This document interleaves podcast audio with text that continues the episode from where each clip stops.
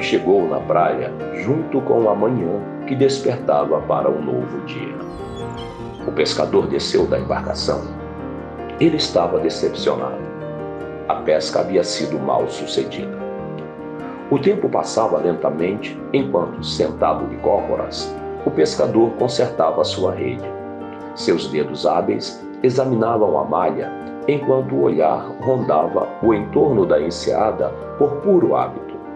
Longe, brilhante, o sol apareceu por trás das montanhas, sinalizando que aquele seria um dia quente. Sons de vozes atraíram a atenção do pescador. Movendo a cabeça em direção à aldeia à beira-mar, ele viu surgir um grupo de pessoas.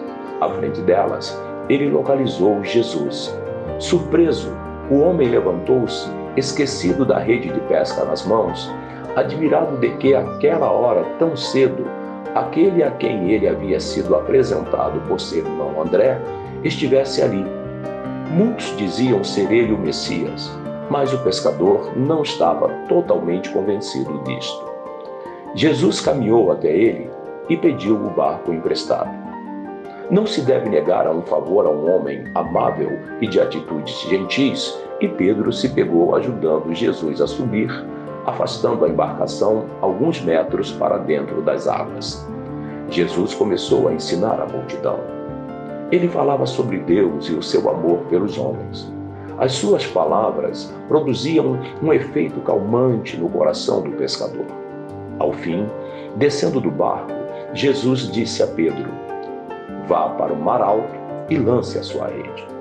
O pescador respondeu: Mestre, trabalhei a noite inteira e nada pesquei. Todavia, porque o Senhor está mandando, eu lançarei a minha rede. Bem, o resto da história você conhece. Ela faz parte do catálogo de milagres de Jesus registrados nas Sagradas Escrituras. Há certos dias que nós gostaríamos de não termos levantado da cama por causa dos problemas que nos aguardam. Em dias assim, nós não sabemos o que fazer. Nós não sabemos, mas Jesus sabe. Sim, Jesus sabe e está disposto a nos ajudar.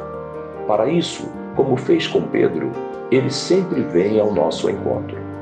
Você pode pensar, mas o que eu devo fazer para Jesus me ajudar?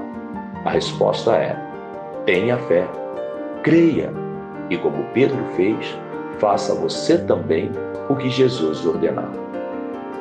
Bem, o mar está aí, diante de você. Então, tome a sua rede, entre no seu barco e vá. Há um milagre à sua espera.